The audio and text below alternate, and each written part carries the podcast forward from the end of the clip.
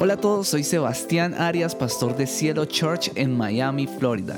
Este es nuestro podcast, quédate a escuchar nuestro mensaje de hoy.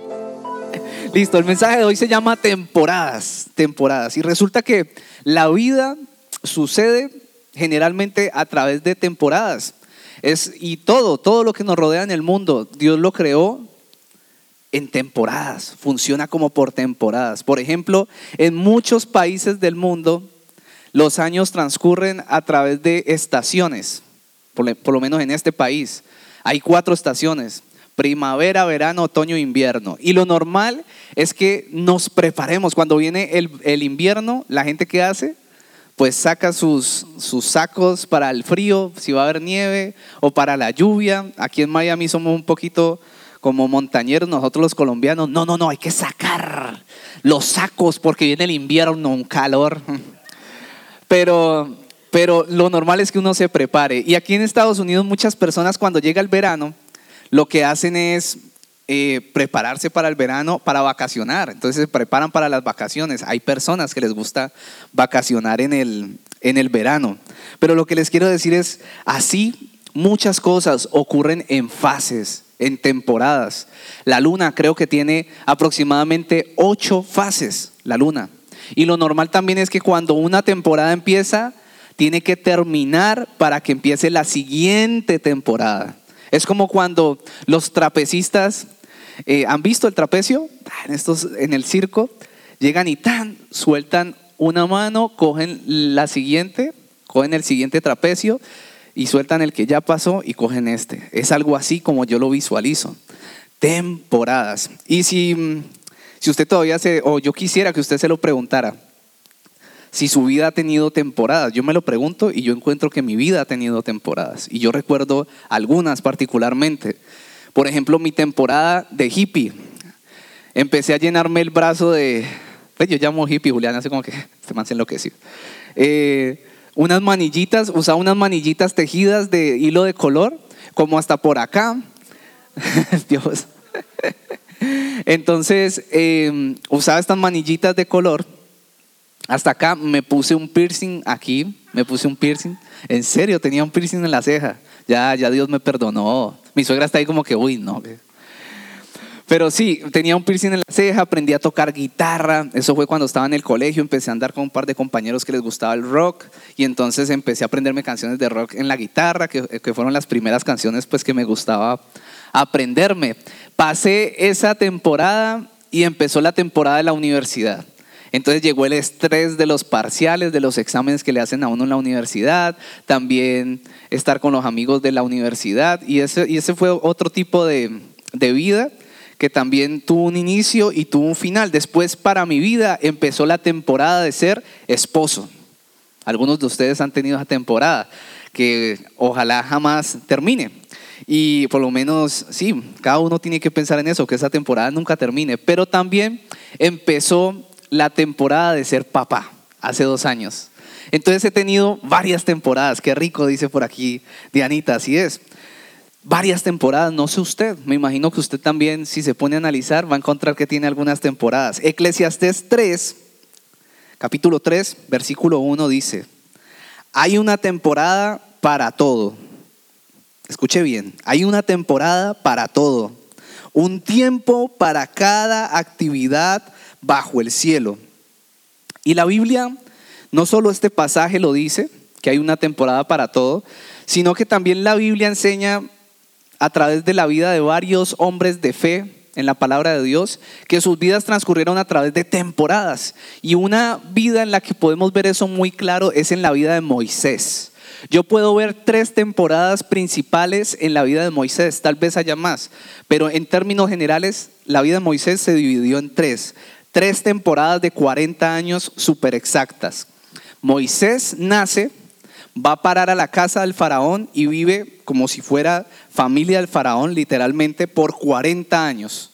Después eh, asesina a un hombre que estaba de la guardia de Egipto que estaba tratando mal a un israelita, lo asesina y sale huyendo porque cree que lo van a encarcelar, se va a meter en un problema, sale huyendo y termina viviendo con su suegro, trabajando como pastor de ovejas para su suegro por otros 40 años, un tiempo de formación.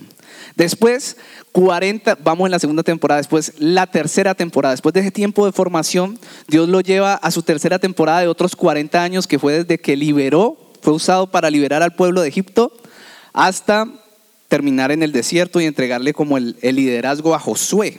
¿Listo? Tres temporadas de 40 años. El rey Salomón nos enseña en el, en el libro de Eclesiastés, como lo acabamos de leer, que hay una temporada específica para cada cosa en la vida. Pero lo verdaderamente importante es, o lo que usted tiene que prestar atención el día de hoy, es que debemos comprender en qué temporada de la vida estamos. Usted tiene que comprender en qué temporada está. Usted tiene que pensar, Dios, ¿qué está haciendo en esta temporada específica de mi vida? ¿Y qué es lo que debo realizar en esta temporada para mi vida? Eclesiastés 3.2, le acabo de leer el 3.1. Vamos a leer lo que dice 3.2, después de que dijo que hay una temporada para todo.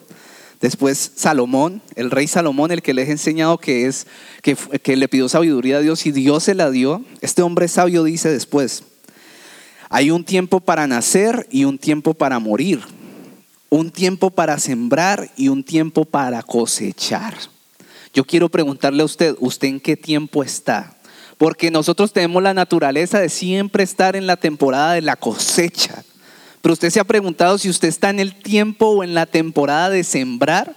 ¿O usted, se ha preguntado allí con Dios si está en una temporada de morir, como dice allí, y esto lo hablo como simbólicamente de morir algunas cosas que amamos, o usted en qué temporada está, qué es lo que usted cree que Dios está haciendo en esta temporada con usted. Hay temporadas diferentes, hay temporadas de cosecha, pero hay temporadas que son también de formación de Dios. ¿Usted está en una temporada de formación? Le pregunto.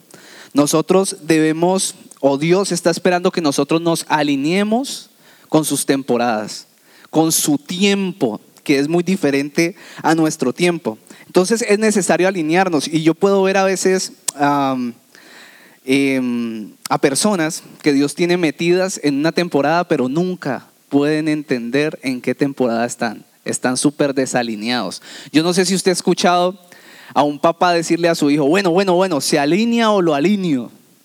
Y alinearse quiere decir posicionarse. En otras palabras, lo que le está diciendo es, ocúpate de tomar la posición correcta o me encargo de que lo hagas.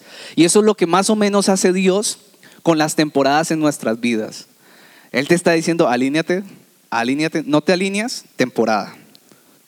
Y en esta temporada vas a, vas a tener que alinearte conmigo y hacer ciertas cosas para llegar a ese propósito específico que tengo contigo.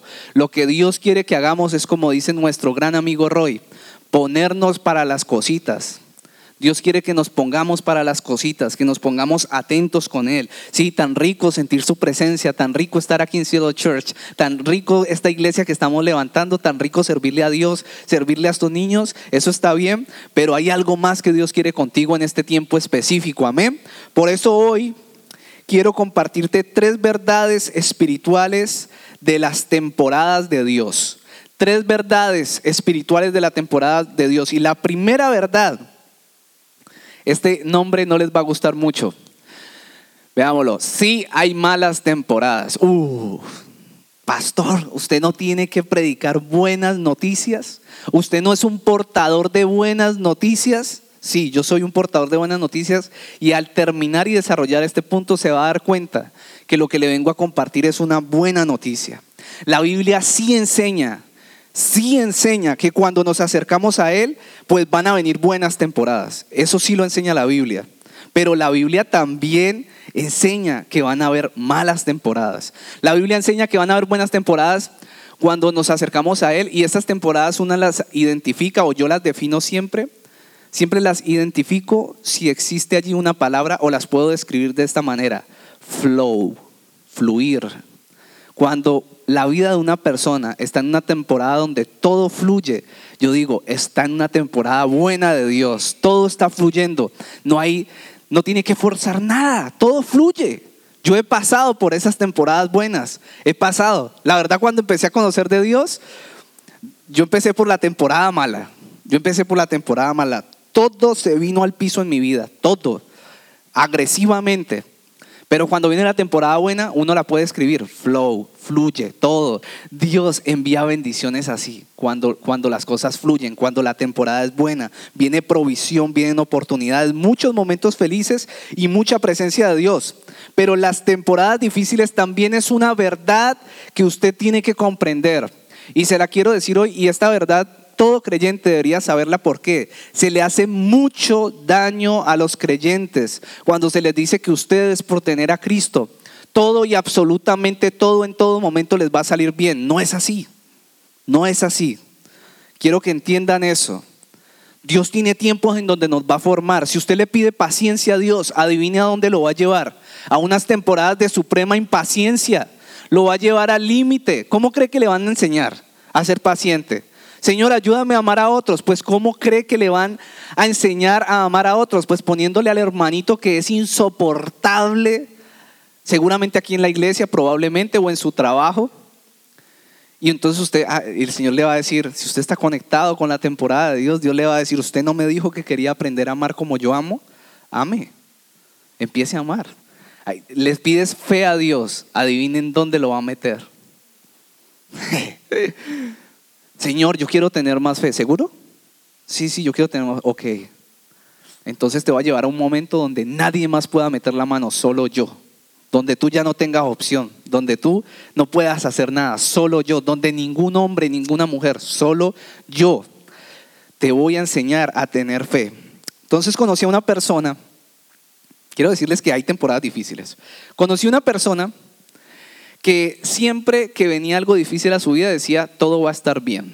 Esa frase, todo va a estar bien. Ahorita hay una canción así que dice, todo va a estar bien. Entonces, todo va a estar bien. Yo también digo esa frase, no hay nada de malo, no se preocupe porque me imagino que usted también la dice y dice, ay, el pastor qué va a decir, está bien, la frase está bien, es hablar en fe, hablamos bonito, yo hablo de eso. ¿Cuál es el problema? Que yo la escuchaba a esta persona y yo decía, ok, habla en fe, pero cuando empecé a andar más con esa persona me di cuenta que Dios la tenía metida en una temporada. Y en una temporada difícil, en una temporada de formación. Y continúa diciendo, todo va a estar bien, todo va a estar bien. Entonces me di cuenta que ese todo va a estar bien para esa persona. Era un todo tiene que estar bien. O sea, como dándole órdenes a Dios, todo tiene que estar bien. Ella lo que quería, esa persona lo que quería hacer era evitar un proceso de Dios, diciendo o negándose, está en una etapa de negación a un proceso de Dios que es supremamente dañino. Por eso, una verdad espiritual es que hay temporadas difíciles, pero aquí viene la buena noticia. En tu peor temporada Dios te puede dar el mejor día de tu vida. En tu peor temporada va a empezar la mejor temporada de Dios para tu vida si tú lo permites. Pastor, usted está emocionado, ¿por qué me sale con eso? Yo se lo demuestro con la palabra de Dios.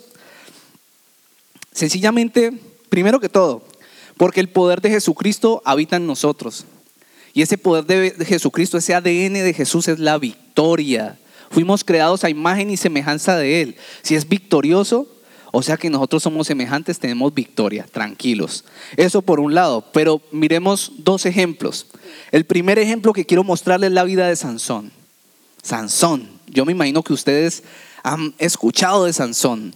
Yo me imagino que ustedes en Colombia o aquí tal vez en la Semana Santa ponían todas esas películas acerca de la Biblia y ahí tuvo que haber aparecido la de Sansón. Ese hombre fuerte, ungido, eh, que Dios lo escogió desde el vientre de su madre. Y recuerden que este hombre fue consagrado a Dios desde, desde pequeño. Pueden leerlo en el libro de jueces. Desde pequeñito, desde muy niño, consagrado a Dios y tenía una unción especial. La unción era la fuerza física, tenía mucha fuerza física. Y había un secreto en todo esto y era que esa unción radicaba en su cabello. Y era un secreto. Y este hombre se empezó, el propósito de Dios con él, primero que todo, era empezar a liberar a Israel de los filisteos que los tenían presionados. Los filisteos los tenían presionados, subyugados. Entonces el Señor dijo, te consagro y tú con esa fuerza vas a empezar la liberación de Israel de esta gente. Entonces Sansón empezó a torcerse un poquito. Adivinen por qué. Por las mujeres.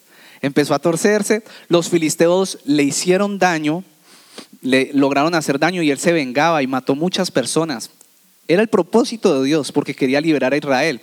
Pero llegó un momento donde llegó una mujer y a esta mujer los filisteos le dijeron, averíguate, como él está enamorado de ti, averíguate, cómo es que, cómo es que él pierde su fuerza, en dónde radica esto. Y ella insistió, insistió, él le mentía. Y llegó un momento donde le dijo, es el cabello, lo entregó y esto, él terminó en la cárcel. Por, por, revelar el secreto de lo que Dios le había dado. Terminó en la cárcel, que empezó su peor temporada. Empezó su peor temporada en la cárcel y cuando estaba en su derrota, donde todo el mundo pensaba ya derrotado, no tiene fuerza, está en la cárcel, los filisteos otra vez encima de Israel, pasó lo siguiente, jueces 16, capítulo, perdón, capítulo 16, versículo 30, dice así, y dijo Sansón, muera yo con los filisteos. Entonces se inclinó con toda su fuerza y cayó la casa sobre los principales y sobre todo el pueblo que estaba en ella. Y los que mató al morir fueron muchos más que los que había matado durante toda su vida. El propósito de Dios con él era precisamente eliminar filisteos. Esa palabra dice que en su peor temporada mató más filisteos que en toda su vida.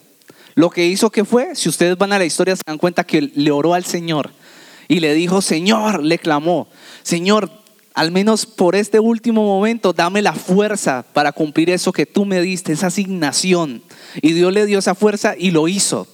Y empezó o terminó esa temporada con uno con el mejor día de su vida. Lo que vengo a decirte es que Dios puede darte el mejor día de tu vida en medio de tu peor temporada. Lo que vengo a decirte es que tu peor temporada no te puede quitar la fe para alcanzar o para llegar a una nueva temporada de bendición, a una temporada donde Dios te va a llevar a algo mayor en tu casa, en tu familia, el peor día en tu familia. la peor temporada en tu familia puede dar lugar al mejor día de unidad en tu familia. Así funcionan las cosas con Dios. Puedes que, puede que digas, Sebastián, yo no me quiero levantar de la cama, no quiero caminar, tengo un desánimo, no puedo hacerlo, no, ya no tengo fuerzas, pero sabes que lo, lo único que tienes que hacer es intentarlo una vez más, pararte una vez más. Tú puedes hacerlo de nuevo.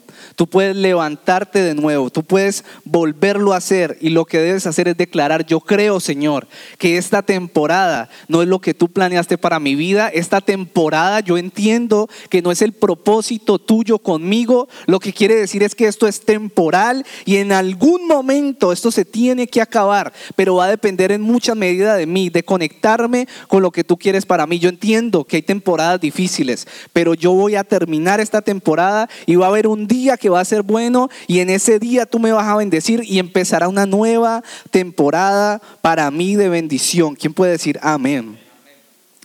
El segundo, la segunda verdad, le he puesto, el que entiende sus temporadas cumple su propósito.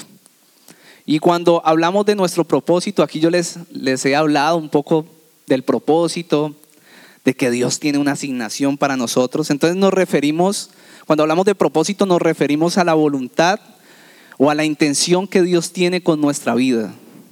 Dios nos creó con una intención de que nosotros hagamos algo particular, especial y único de parte de Él. Pero lo más importante de esto es que nosotros entendamos que aunque Dios quiere hacer ese propósito, el cumplimiento de ese propósito va a depender mucho de nosotros va a depender en gran medida de nuestra actitud, va a depender de gran medida de que podamos entender en qué temporada estamos. Entonces cuando empezamos a caminar en la dirección de esa intención, sea una temporada buena o mala, entendiendo la temporada, entonces vamos a tener vidas satisfactorias y nos vamos a sentir realizados. Así la temporada sea difícil, uno va a decir, yo estoy en el lugar que tengo que estar. La temporada es difícil, pero me siento satisfecho, estoy haciendo lo que me toca. Pero cuando no estamos en ese camino nos vamos a sentir frustrados, nos vamos a sentir decepcionados y sin ánimo de superarnos para continuar esforzándonos. Esa es la importancia de que constantemente caminemos en lo que Dios quiere para nuestra vida. Y un ejemplo de esto, de entender las temporadas, fue David. Si ustedes han leído la historia de David en primera y segunda de Samuel, encontramos cosas acerca de su vida. Encontramos que David era uno entre ocho hermanos. Tenía ocho hermanos. Era uno entre ocho hermanos. Todos los hermanos fueron enviados a unos cargos o a servir en el ejército de Israel, honorable, para el rey Saúl. Pero David fue relegado por su papá le dijo, todos ustedes vayan a servir al rey, al rey Saúl en el ejército, eso era honorable. Pero a él le dijo, usted vaya y cuide las ovejas. Eso yo quiero que usted se imagine esto como si en su vida usted tuviera hermanos, hermanas, y le dicen a todos sus hermanos, ustedes van a trabajar con el presidente, con un presidente que usted admire, no vamos a hablar hoy de política con un presidente que usted admire y usted diga, re bien, yo voy, a, yo voy a trabajar con el presidente. Y cuando usted va ahí detrás de todo su hermano, le dice, no, usted no, usted vaya, lave la losa y barre la casa todo este tiempo. ¿Cómo se va a sentir usted? Es decir, David entró en una, ¿qué? temporada, entró en una temporada, fue relegado, pero Dios utilizó esas largas horas que pasaba solo en el campo para prepararlo. Lo preparó. Yo quiero que, que usted me acompaña a Salmo 78, o se lo leo, no recuerdo si está allí. Salmo 78, versículo del 70 al 72. Dice así. Escogió a su siervo David y lo llamó del redil. ¿Quién lo escogió? Dios. Y lo llamó del redil. Tomó a David de donde cuidaba las ovejas y a los corderos y lo convirtió en pastor de los descendientes de Jacob, de Israel, el pueblo de Dios lo cuidó con sinceridad de corazón y lo dirigió, escuché esto, con manos diestras. Lo que dice este pasaje es que no fue casualidad que él fuera a parar allá relegado. Lo que dice es que Dios lo envió, Dios lo sacó de esa temporada, lo envió a la temporada, lo sacó de la temporada, después lo puso a pastorear, es decir, a liderar a todo Israel, y después finalmente dice, y lo hizo con manos diestras. ¿Cómo? ¿Cómo lo hizo con manos diestras si era un pastor de ovejas? Pues resulta que la Biblia también enseña que David protegía con su vida esas ovejas. Esa temporada él la entendió. ¿Recuerda cómo se llama este punto? El que entiende sus temporadas cumple su propósito. Él entendió que Dios estaba formando en él algo. Tal vez no sabía con exactitud, pero él estaba para las cosas. ¿Qué hay para hacer? Yo hago lo que toca hacer hoy. Estoy relegado, sí, no es que me guste mucho estar aquí, pero no se me van a comer. Lo que tengo asignado en este momento, en esta temporada, es cuidar esas ovejas y no se me las van a comer. Entonces mataba leones y osos. Impresionante. Entonces después, ¿qué ocurre? Manda el papá a buscar a los hermanos, manda el papá a David a buscar a sus hermanos que están por allá en una batalla. Y hay que para que les lleve comidita y todo eso, pues los trabajos más mejor dicho, lo peor le tocaba hacer a él. Y él, bueno, papi, todo bien, yo voy, pum, y fue. Y cuando llegó, estaban los filisteos burlándose del pueblo de Israel. Escuche esto, escuche por qué no podemos desaprovechar y no entender las temporadas. En ese tiempo que él estuvo allá, desarrolló un carácter, porque llegó allí y escuchó que estaban todos los guerreros de Israel y, yo me lo imagino como que, wow los guerreros, estos son, aquí están mis hermanos, pertenecen al ejército más fuerte, Israel, tienen la sangre. Y cuando llega, hay una gente allá burlándose de todos estos guerreros y encuentra al ejército de Israel asustado, eso dice la Biblia, y encuentra un gigante, no sé qué gigante tenga usted en su vida, un gigante burlándose de ellos y diciéndoles, vengan, el que lo derrote eh, va a pasar esto y lo otro, o sea, los tiene retados y nadie, todo el mundo está asustado. No, no, yo no voy a ir. Y llega David, eso dice la palabra de Dios, literalmente. Empieza y se acerca y dice, ¿quién es este incircunciso que viene a hablarnos a nosotros así? Eso dice la palabra de Dios en frente de todos los guerreros. ¿Quién es este tipejo que viene a hablarnos a nosotros los hijos de Dios de esta manera? ¿Y nadie va a hacer nada? No, que el que lo derrote, que Saúl va a dejar que, el rey Saúl va a dejar que se case con, con su hija. Yo voy. Uy, que cómo así que usted, yo voy. ¿Qué es esto? Él no era guerrero, pero Dios lo había formado en qué? En una temporada. Resulta que como tal vez mataba David a estos leones y a estos osos, seguramente con una onda. la misma onda que utilizó David para asesinar a ese gigante con tremenda precisión. Dice que se lo pegó aquí en la cabeza y después le cortó la cabeza a ese gigante. Usted tal vez está luchando, está en una temporada, una temporada difícil, donde usted no tiene un gigante, sino, mejor dicho, un re gigante en su vida. Tal vez su gigante es algo que usted no ha podido alcanzar. O tal vez su gigante es un pecado que usted no ha podido vencer. No sé cuál sea su gigante. Un propósito que usted no ha podido lograr. Pero en este momento, en esta temporada, si usted logra entender lo que Dios está haciendo, puede ser una temporada de formación, donde Dios está desarrollando tu carácter para que después puedas ayudar a otros a que se levanten, a decirles, yo pasé por ahí, párate y vuelve a intentarlo, yo pasé por ahí, tú tienes que aprender a ser formado, Dios te está formando, está sacando lo mejor de tu vida, está sacando lo mejor de tu carácter porque sabe que tú puedes hacer algo mejor, porque tú vas a bendecir vidas, porque hoy tú eres el afligido, pero tú vas a levantar afligidos, vas a levantar a los que lloran, hoy tú eres el que llora, tú eres la que llora, pero un día le vas a hablar a gente porque Dios te tiene para esto aquí. Usted tiene que entender en qué temporada está. Intentar entender por qué Dios te está llevando a esa temporada. Tal vez David no lo entendía con precisión, pero se puso para las cosas. Dejó que Dios lo formara. Cuando entendemos que las temporadas de formación de Dios, el Señor nos pasa a la temporada de cosecha y de favor y de bendición. Con este mismo ejemplo se lo doy. Sucede esto y después de esta victoria que Dios le da a, David, que inclusive le dijo, usted viene en nombre de no sé quién, pero yo vengo en nombre de Jehová de los ejércitos. Y en el nombre de Dios usted tiene que morir es hoy. Hasta hoy llega. Así le habló con esa autoridad.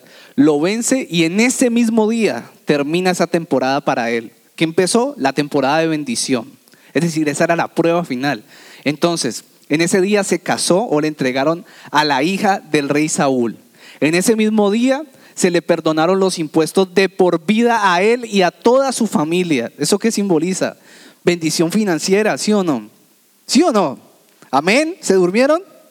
Dios empezó a bendecirlo. Además de eso, encontró un nuevo cargo, empleo. Salió de pastorear ovejas y ahorita era jefe del ejército. Imagínense ese brinco. Y cuando murió Saulo, adivinen qué pasó a ser él. Rey de todo Israel. ¿Tiene sentido o no tiene sentido?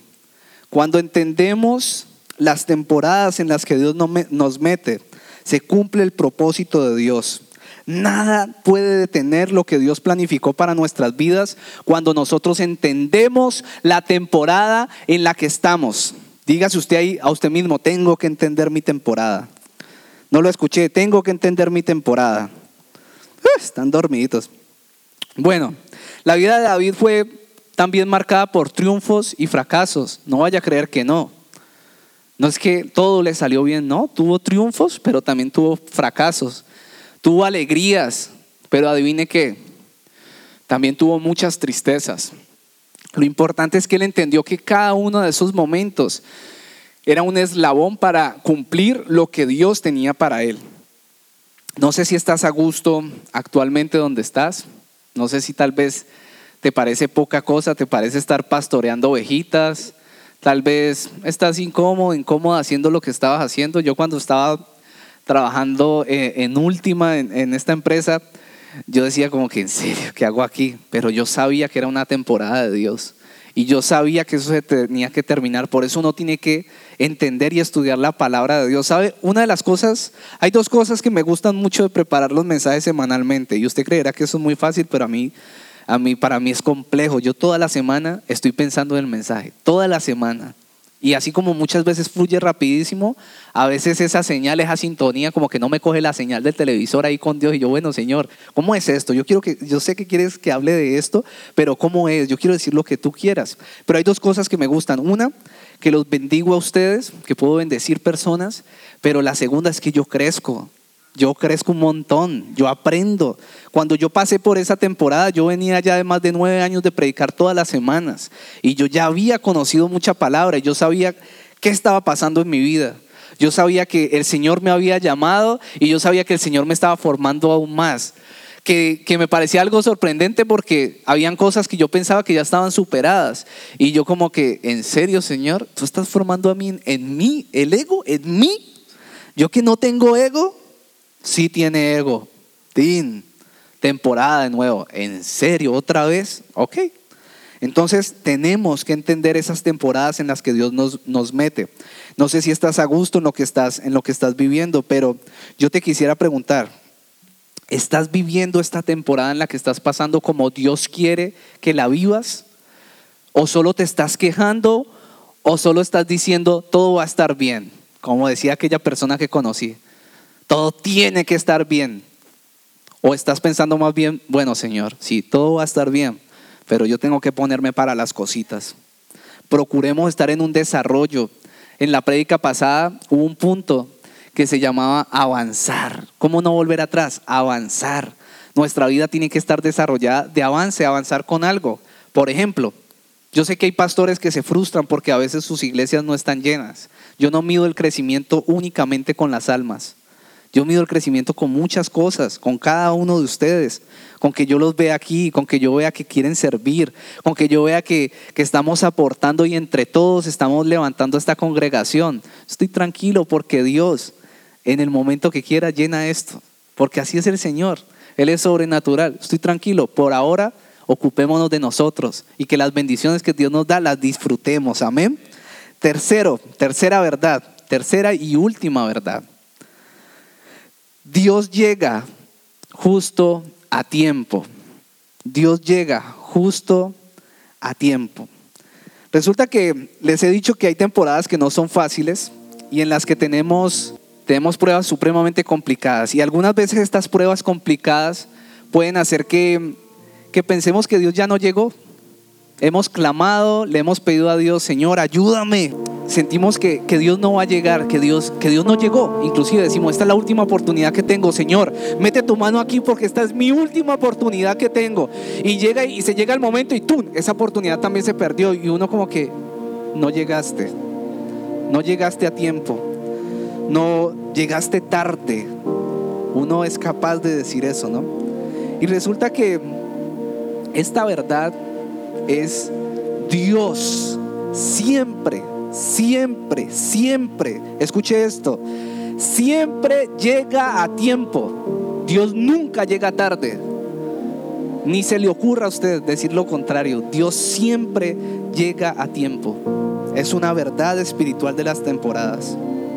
Y la resurrección de Lázaro es una historia que mm, realmente nos enseña esto como debe ser. Pienso que no hay un mejor ejemplo en la Biblia. Tal vez alguien que haya estudiado mucho me pueda decir si hay un mejor ejemplo. Pero para mí en este momento no hay un mejor ejemplo en la Biblia acerca de que Jesús, de que Dios, Jesucristo, nunca llega tarde. Y la historia está registrada en Juan capítulo 11. Y nos enseña que Jesús se la voy a decir, se la voy a contar a ustedes. Yo sé, yo les noto en la cara que les gusta cuando les cuento historias. Cuando les evito leer todos los mamotretos de la Biblia, estaban contentos ahí. Entonces, dice en Juan capítulo 11, cuenta la historia que Jesús tenía un amigo. Yo sé que todos nosotros somos amigos de, de Jesucristo, pero particularmente dice ese pasaje que Jesús tenía un amigo que se llamaba Lázaro. Y Lázaro cayó gravemente enfermo el amigo de Jesús. Inclusive es por la única persona que registra la Biblia que Jesús lloró. Es por la única persona que registra la Biblia que Jesús lloró. Otro dato curioso, ahí está el pasaje más corto, el versículo más corto de la Biblia. Jesús lloró. Ese es el, versículo más corto de la Biblia. Lloró por él, o sea que eso indica que era un gran amigo de Jesús. Y este hombre tenía dos hermanas, Marta y María se enfermó. Entonces la Biblia cuenta que le mandaron un mensaje a Jesucristo y le dijeron, Jesús, no sé si se lo escribieron o se lo mandaron a decir, pero le dijeron, le dijeron, em, Jesús, Lázaro está muy enfermo, está muy enfermo, está gravemente enfermo. Y cuando uno lee, uno se da cuenta que la intención de ellas es que, pues, que venga a sanarlo. Hay una esperanza. Ellas después leyendo la historia se dan cuenta que ellas sabían que él era el Mesías, era amigo de la familia, pero, pero lo reconocieron como, como el Mesías. Y resulta que cuando ahí le llega este mensaje, él está con los discípulos y dice, ok, sigamos haciendo lo que estamos haciendo. Si siguió tan, tan, tan, se fue a otra ciudad, siguió haciendo la obra para la que fue llamado y a los dos días de haber recibido el mensaje le dijo a los discípulos, eh, señores, Lázaro falleció. La Biblia no dice cómo se dio cuenta, lógicamente uno deduce que es Dios, de manera sobrenatural se dio cuenta que Lázaro había perecido. Entonces les dijo, creo que es hora de ir allá. Entonces vámonos, se fueron. Llegó a los cuatro días de haberse muerto Lázaro.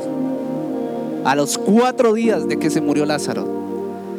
Y quiero leerle lo que, lo que pasa allí cuando Jesús se va para allá. Juan 11, versículo 20 dice, cuando Marta se enteró de que Jesús estaba por llegar, Marta era una de sus hermanas de las hermanas de Lázaro. Salió a su encuentro, pero María se quedó en casa. ¿Usted qué entiende cuando lees? Para mí, estaba enojadita, estaba enojadita. Llegó tarde, llegó tarde. Ay, Dios no llegó. Marta le dijo a Jesús, Marta le dijo a Jesús, Señor, si tan solo hubieras estado aquí, mi hermano no habría muerto. O sea, la culpa es de Jesús.